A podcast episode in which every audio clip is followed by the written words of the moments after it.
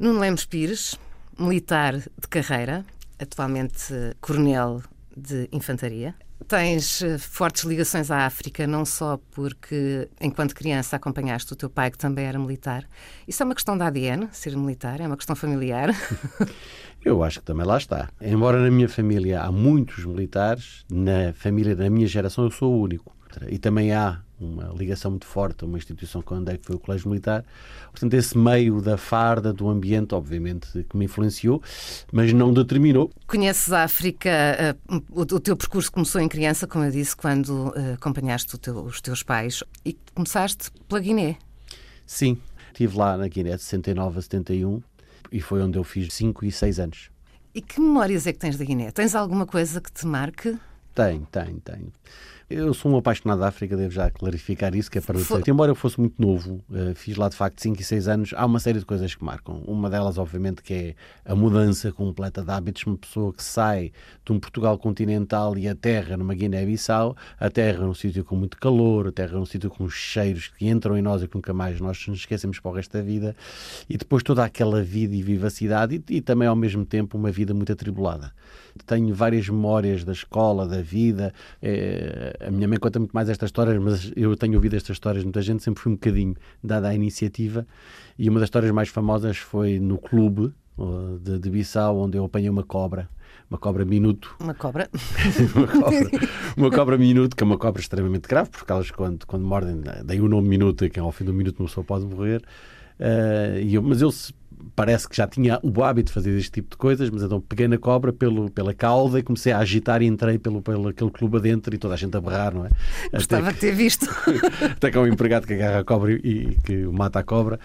Pronto, sei lá, muitas aventuras, desde que um melhor amigo meu que eu ia para o meio da rua vender eh, os frutos que apanhava nas árvores, depois fui castigado pelo meu pai.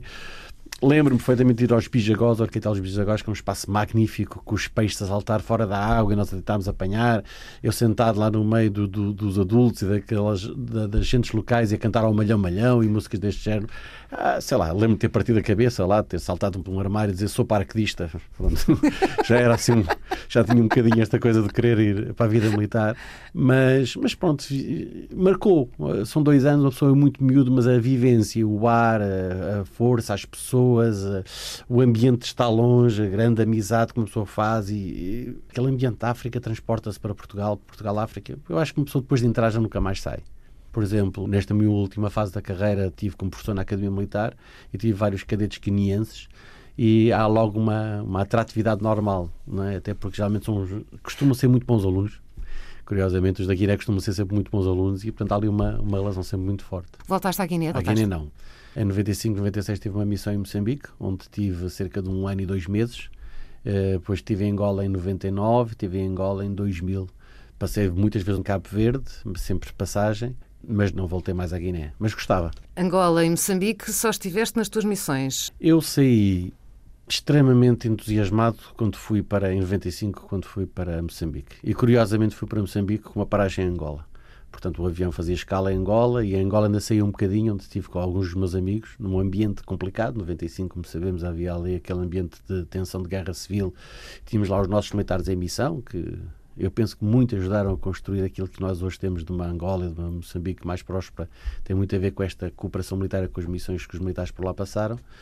E depois cheguei a Moçambique. Eu devo dizer que, ah, sei lá, quem. Eu, como uma pessoa como eu acho que nunca desliguei completamente Exatamente. de África quando aterrei em Moçambique, que não conhecia e senti aquele primeiro cheirinho da África, uh, aquela luz de África, uh, pela primeira vez uh, voltei um bocadinho a casa. Não, não vou dizer que aquela é a minha casa, eu não sou propriamente com enormes anos da África, não tenho isso, mas há uma ligação profunda. Eu cheguei lá em maio, se não estou em erro, em maio de, de 95.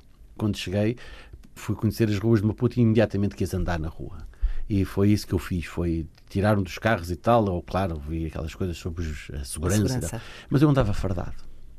E havia um respeito enorme pelo uniforme português. E eu estive em Moçambique 95 e 96, estive em Maputo a maior parte do tempo, mas estive cerca de três meses em Nacala, também numa missão de, de apoio às operações especiais de, de, Moçambique, e acabei por conhecer praticamente Moçambique todo. Só não fui à província de Tete, o resto eu acabei por conseguir ir. E a maior parte dos, dos sítios que eu fui, eu ia fardado. Não levava nada a não ser comigo a farda portuguesa e, o, e, a bandeira nacional escrita no ombro. E, o que eu posso sentir é que fui altamente respeitado em todos os sítios.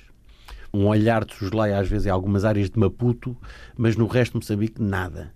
E portanto senti-me sempre relativamente seguro. E viajei e vivi.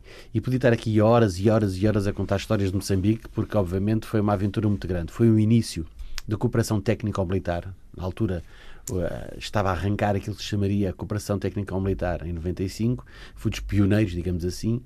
Tive a, a, honra de trabalhar para um, um homem que conhecia profundamente Moçambique, era o Coronel Brás da Costa, portanto fui parte da equipa dele. E na altura nós tínhamos muitos projetos, portanto isto era tudo a começar. E, portanto, o dia era muito preenchido. Mas estamos em África e o tempo chega para tudo. E, portanto, tinha vários projetos, desde a Polícia Militar, as operações especiais, a reforma do Exército, a reforma da logística, e apoiava o Batalhão de Forças Especiais em Maputo, o Batalhão de Forças Especiais em Nacala, apoiava as várias missões, e nós tínhamos sempre muito que fazer. Na altura, Moçambique tinha acabado a guerra, estava num, num ciclo de paz, e, portanto, num país paupérrimo, com uma miséria, uma miséria enorme, era de facto o, ver as pessoas com o sinal da esperança, não é? Mas obviamente era um país ainda muito confuso, com elevados níveis de corrupção, com, eu digo, o terceiro país mais pobre do mundo, dá para imaginar aquilo que nós víamos e não víamos. Exato. Portanto, estava tudo muito parado. Mas valeu a pena aquele choque de culturas que uma pessoa leva ali se eu só posso contar uma historinha, eu estava lá há uma semana, nem, nem tanto, e uma pessoa vem cheia de ideias. É? Eu tinha 29 anos e era capitão, tinha acabado de ser promovido, vinha cheio, cheio, cheio de iniciativa, adorei aquela missão. E vinha com muita vontade. E então, logo ao princípio, um dos projetos que eu comecei a participar foi de, da logística, da escola de logística, cujo comandante era um oficial moçambicano que tinha sido formado na nossa Academia Militar, dos primeiros oficiais moçambicanos formados na Academia Militar, o Tenente Coronel Langa. E então disse logo, pá, quero visitar o Tenente Coronel Langa. Lá fomos e fui com o primeiro sargento Crisóstomo, que já lá estava, tinha transitado da, da missão, e fui visitar então o meu amigo Langa, que tínhamos estado juntos na Academia Militar. E quando lá cheguei, um grande abraço, uma grande festa. E o Langa é um homem brilhante, brilhante. Aliás, eu julgo que ele foi o primeiro classificado do curso dele aqui na Academia Militar, de, de, do conjunto dos cinco moçambicanos que eram na altura. E então vou ter com o Langa, falo com o Langa, estamos ali a falar e tal. E ele, entretanto, vai mostrando a, a escola de logística, muito bem, naquela altura, com aquelas paupérrimas condições. Notava-se que estava ali um, um homem com uma grande formação ia fazer um trabalho excelente. E ele, a certa altura, confidencia-me que o seu comandante de instrução tinha sido de, licença e ainda não tinha voltado há mais dois meses e meio. E eu, imediatamente, digo: oh, pá, Olanga, pá, então numa situação destas temos que aplicar o regulamento de disciplina militar, temos que levantar o inquérito. E enquanto eu estava a dizer isto, o meu amigo Crisóstomo começa-me a fazer sinais, a dizer-me assim: como quem diz, não vale não, a pena continuar. Não vale a pena continuar. E chama-me de lado e diz-me assim: o meu capitão, desculpe, mas o senhor acabou de chegar, mas permite-me que lhe conte uma pequena história sobre este diretor de formação. Bom, sabe, com muitos destes homens, agora com o Exército Unificado, Renamo e Frelimo, muitos deles, este, neste caso, este diretor de formação, era um, um homem que era da Renamo. E ele tinha 11 anos e, à saída da escola, foi raptado e foi para a Renamo e agora que se assinou a paz e que estava neste momento em funções, foi visitar a família pela primeira vez há 12 anos que ele não via a família. Portanto, se calhar aplicar o regulamento de disciplina militar a quem vai ver a família desde os 11 anos que não o via, se calhar é um bocadinho exagerado e de repente uma pessoa diz: pá, oh, ok. Facto, estou noutro mundo, não é? O mundo é outro, exatamente. O mundo é outro, os valores são outros e, pronto. E a partir daí uma pessoa começa de facto a, a comparar e a viver e a ouvir. Eu acho que aquilo que, que é aquilo que eu sempre aconselho às pessoas quando lá vão, que é quando lá chegarem, pá, falem pouco e ouçam muito. Ouçam muito. Com muita calma e com muita paciência. Dar o tempo às pessoas falarem. Uh, eu também aprendi o Xangan, em Moçambique. Eu gosto muito de línguas. Desde miúdo gosto muito de línguas e gosto de aprender os dialetos locais. Da mesma forma, quando estive em Timor, aprendi o tétum. Aliás, também era difícil também muitas vezes comunicar sem, sem, sem saber os dialetos Exatamente. locais. E em Moçambique eu aprendi o Xangan, que é o que se fala no sul, não, não tão bem o Macua, que é o que se fala no norte, mas também aprendi algumas coisas, mas consegui entender-me bem em Xangan. E, portanto, fosse em Xangan, fosse em português, eh, comecei a calar-me. Coisa que eu gosto muito de falar, mas comecei a calar-me. E ouvi muito. Ouvi muito dos mais velhos, dos mais novos, mas fundamentalmente dos mais novos. Também estiveste em missão em Angola. Em Angola tive em 1999 e tive em 2000. Tive um período de um mês de cada vez. Fui lá dar, eh, eu estava como professor no Instituto de Altos Estudos Militares e ia dar uh, ao Instituto Superior de Estudos Militares, onde dávamos uh, formação, dávamos e damos ao curso de Estado-Maior e ao curso de Promoção Oficial General angolano. Eu, na altura, era professor de História Militar e de Estratégia e, portanto, fui lá dar exatamente esse módulo Foi também muito bom uh, vir a Angola, uh, ver a diferença. O, o, os angolanos são extremamente vivos. E uma das coisas que eu notei logo da diferença, por exemplo, moçambicanos Exatamente. e angolanos, o moçambicano geralmente é mais calmo, é mais prudente, pensa. O, o angolano geralmente é muito mais vivo. E, e, pode ser mais vivo para o pior e para o melhor. Exatamente. Portanto, quando não gosta, não gosta, quando gosta, gosta. É, mas tem uma energia contagiante. E uma das coisas que me aconteceu em Angola foi, eu estava lá quando foi o 11 de setembro de 2001. Uhum. É, os, ataques às, os ataques às Torres Gêmeas. Gêmeas nos Estados Unidos. Eu, nesse dia, eram duas e pouco da tarde, estava em Luanda e, e de repente vejo Uh, Houve-se a notícia, está ali a dar na televisão, fomos todos a correr para a televisão ver o que é que estava a dar e assisti em direto, em Luanda, ao, ao embate do segundo avião, na, na segunda torre. E na altura lembro-me que fiquei petrificado. Parei e olhei em volta e vi aquela, aquela sensação de que está a acontecer qualquer coisa, mas também muita gente desinteressada. E desde aí que eu também tenho feito um bocadinho a minha vida ao redor do terrorismo, estudar o terrorismo, porque já na altura eu tinha estudado um bocadinho do, do Islão no Moçambique, quando estive na Cala, tinha uma mesquita mesmo ao lado, tinha, tinha começado a mexer sobre estas áreas, tinha assistido ao, ao nascimento da Al-Qaeda e aos primeiros movimentos que havia ali no Norte de África. E quando foi o 11 de setembro de 2001, naquele ambiente em que eu estava em Angola, disse: para tudo, amanhã vamos alterar completamente o plano das aulas e amanhã vamos só falar sobre o que é que aconteceu hoje. E foi interessante. É, foi um, um, reality check para nós vermos o que é que é a vida das pessoas. Que é as pessoas, ao mesmo tempo que estavam muito espantadas com aquilo que tinha acontecido, por outro lado, queriam continuar a fazer a sua vida e não queriam ligar muito. Portanto, eu assisti a enormes atos de indiferença. Uh, até porque depois também a magnitude da desgraça, vista com os olhos de quem vive num país muito pobre como é Angola, não é exatamente a mesma forma como nós vivemos quem, quem está no mundo ocidental e olha para os Estados Unidos como o país irmão mais próximo. E, portanto, no dia a seguir, eu de facto cheguei lá e disse: Olha, o plano de aulas hoje era íamos falar sobre guerras napoleónicas, etc. Mas não vamos falar nada disso, vamos falar só o que é que vocês acham que significou o 11 de setembro de 2001. E aquilo ao princípio demorou um bocadinho e tal, porque a conversa ia inicialmente para uh, vitimização e culpados, o que é que os americanos andaram a fazer. Eu disse: Não, não, vamos falar de vida. Vamos aqui fazer uma análise sobre vida, porque muito da história militar é uma história de polemologia, ou seja, estudar o sentimento das pessoas. Porque é diferente uma guerra que se trata com regras Há uma guerra bárbara em que se viola, em que se mata, em que se trucida. Portanto, quando há um, um choque de dois aviões contra torres gêmeas e matam mulheres e crianças indiscriminadamente no meio de uma cidade, não estamos a falar da mesma coisa. Por isso eu quis levar isto um bocadinho mais para a parte filosófica de entendermos Exato. o que é que podia estar ali a surgir, não fazendo eu a mínima ideia de que o 11 de setembro ia mudar o mundo naquela altura. Mas tive a perfeita noção de que, de facto, algo estava e nada melhor do que estar em Angola. Ainda está ativo a UNITA, ainda está ativo Jonas Savimbi, ainda está vivo naquela altura, ainda há ali um ambiente de tensão relativamente elevado e havia naqueles olhos daqueles futuros oficiais de, de, de Estado-Maior e futuros oficiais generais de Angola, havia de facto uma, uma vontade muito grande de acabar com a guerra. E, portanto, à volta daquele tema construiu-se outra narrativa que foi analisar o país. E isso foi muito interessante. Foi um dia muito bem passado em que lá está. Muito mais importante do que falar é ouvir. Exato. E quando eu praticamente ao fim de meia hora já não abri mais a boca, só de vez em quando só para dar a palavra e foi deixá-los falar.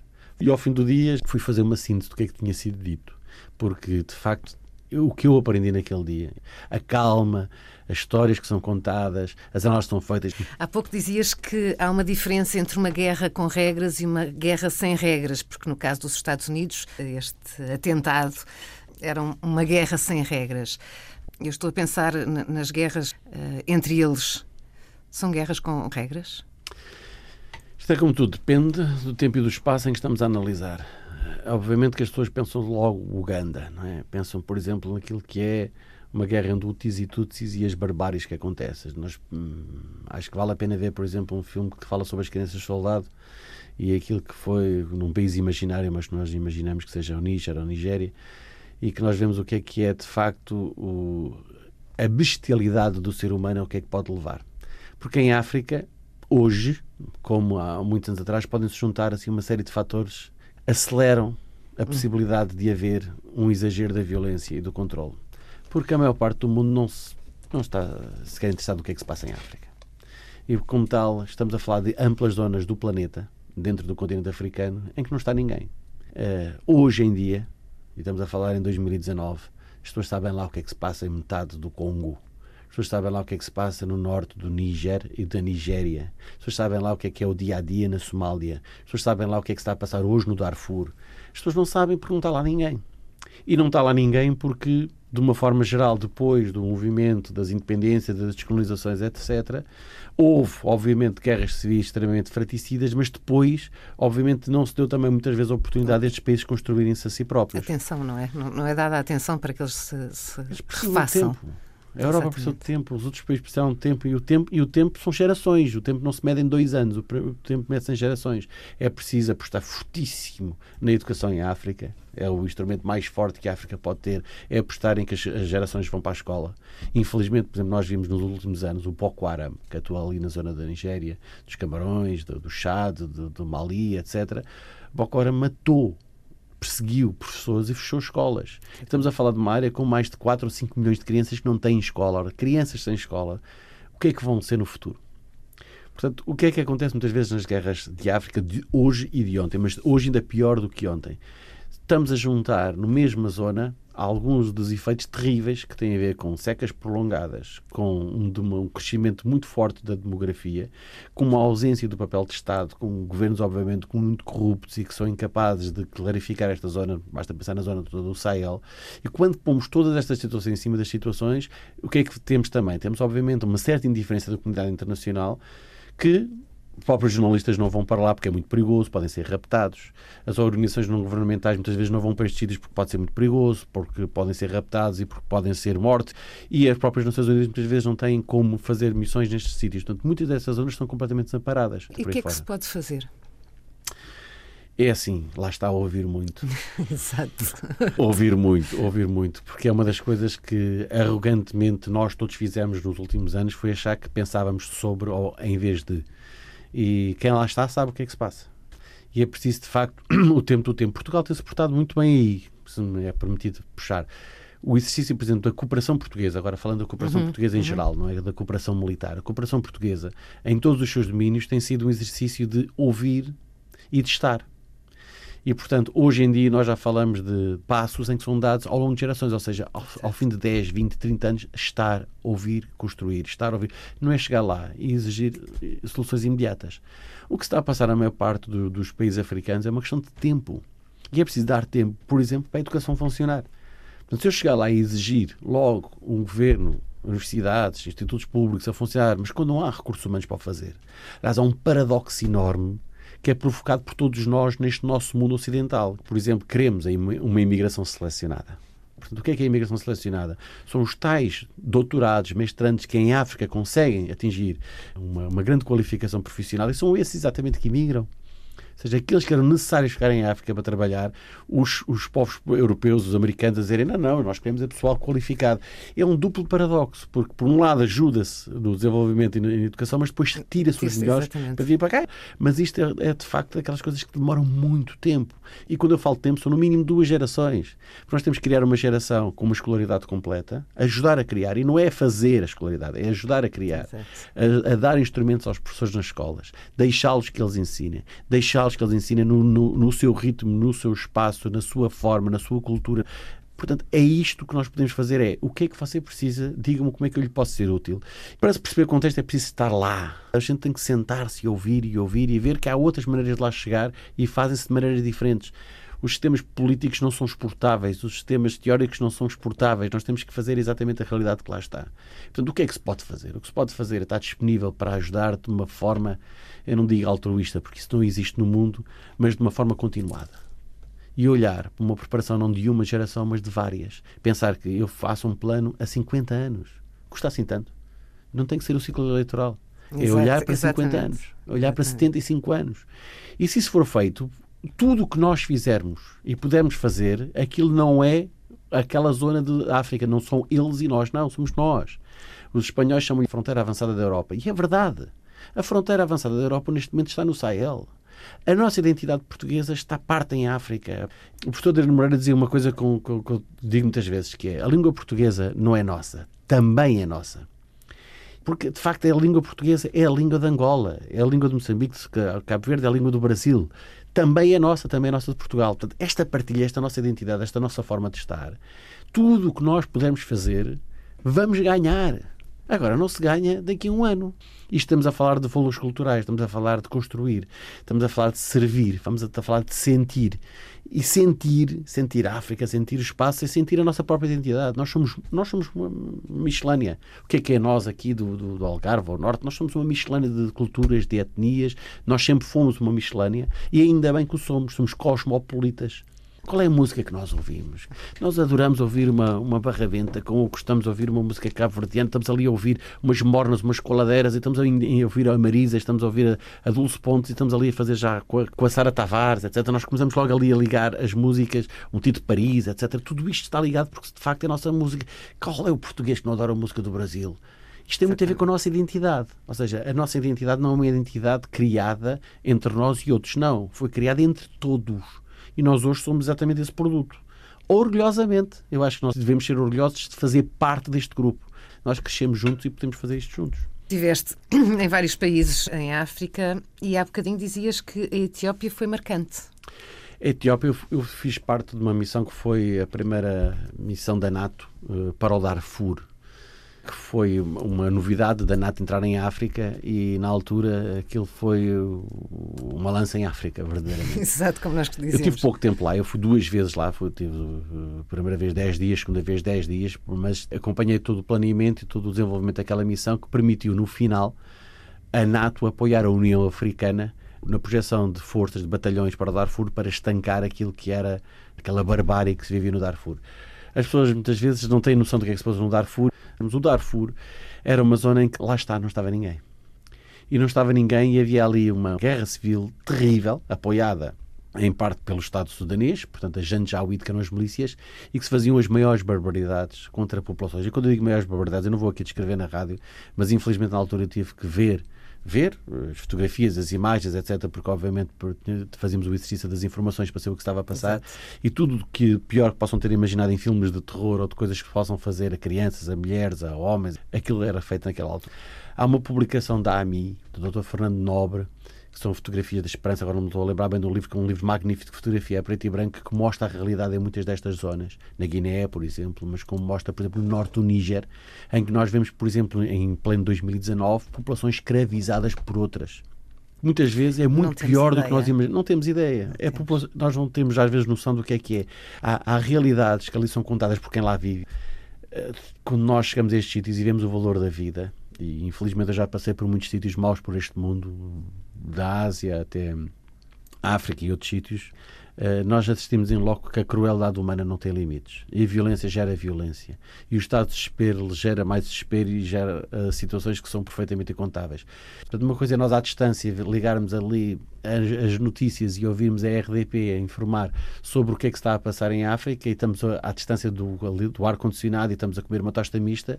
E outra coisa é viver no contexto, um período em que estamos doentes, não há hospitais, há curandeiros, há violência, há o risco de sair à rua e ser morto no dia a seguir, há exploração, há violações e depois há fome, há sede, há injustiça.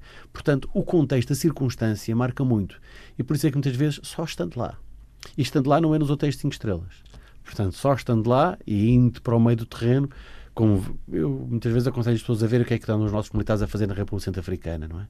Eles não estão dentro do quartel, andam a falar com as pessoas, não é?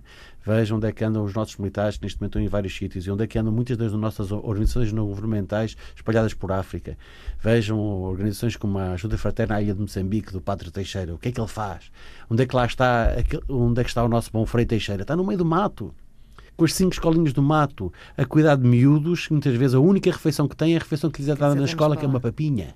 Não tem mais nada. E a única uh, esperança que têm aquelas pessoas que vivem naquelas escolinhas do mato é umas operações que são dadas aos velhotes que são feitas através do dinheiro que é criado a partir daqui.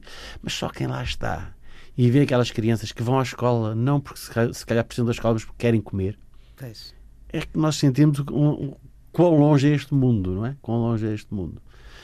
Nós temos de vez em quando sentir que o mundo pode estar melhor, pode estar pior, mas existe muita injustiça e nós temos o direito de velar, nós temos o dever de defender os direitos daqueles que não têm. Nas várias missões que tiveste, alguma vez apanhaste algum susto grande?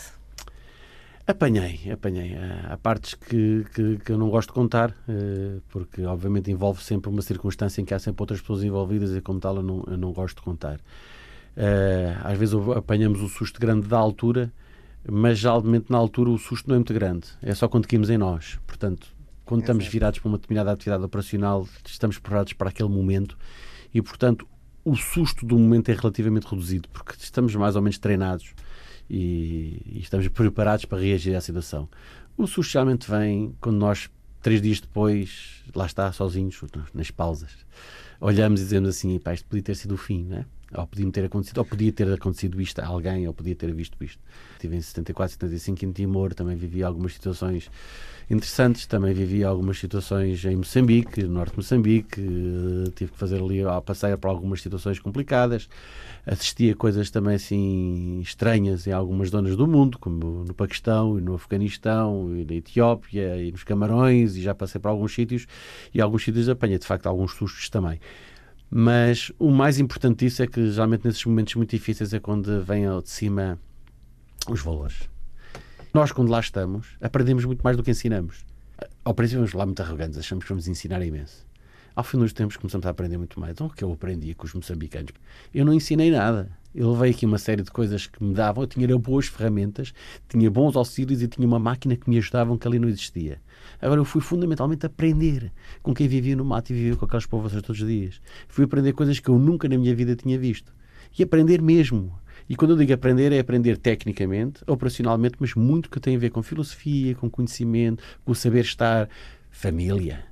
É? Eu lembro de estar a falar com o meu intérprete no, no, no Afeganistão, por exemplo, e ele explicar-me, eu estava a falar que a minha avó estava num lar, e ele dizer-me o que é um lar. Fez.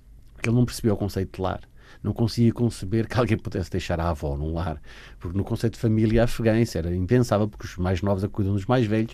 E, portanto, estas coisas que a gente aprende ali, depois na discussão, eu passava horas, e lá está as pausas, eu passava horas e horas e horas a falar com ele. O que é que falávamos? Não falávamos da, da geopolítica mundial. Falávamos das ambições dele com a mulher, com os filhos, o que é que ele queria fazer, o que é que eu queria fazer. Ele é muçulmano, eu sou cristão, ele vive de uma maneira, eu vivo de outra e tal. Eu, eu, na Calapa, no norte de Moçambique, eu tive conversas interessantíssimas com o major moçambicano que lá estava sobre o que, é que era a identidade de Macua como é que se identificava, como é que ele achava que era diferente, como é que eram as tradições. Mas eram horas. Eu chegava ali, era capaz de, se pudesse, e muitas vezes tinha, tinha esse tempo. Estava ali horas a ouvir. Lá está a ouvir. Não, obrigada. Obrigado, Bel.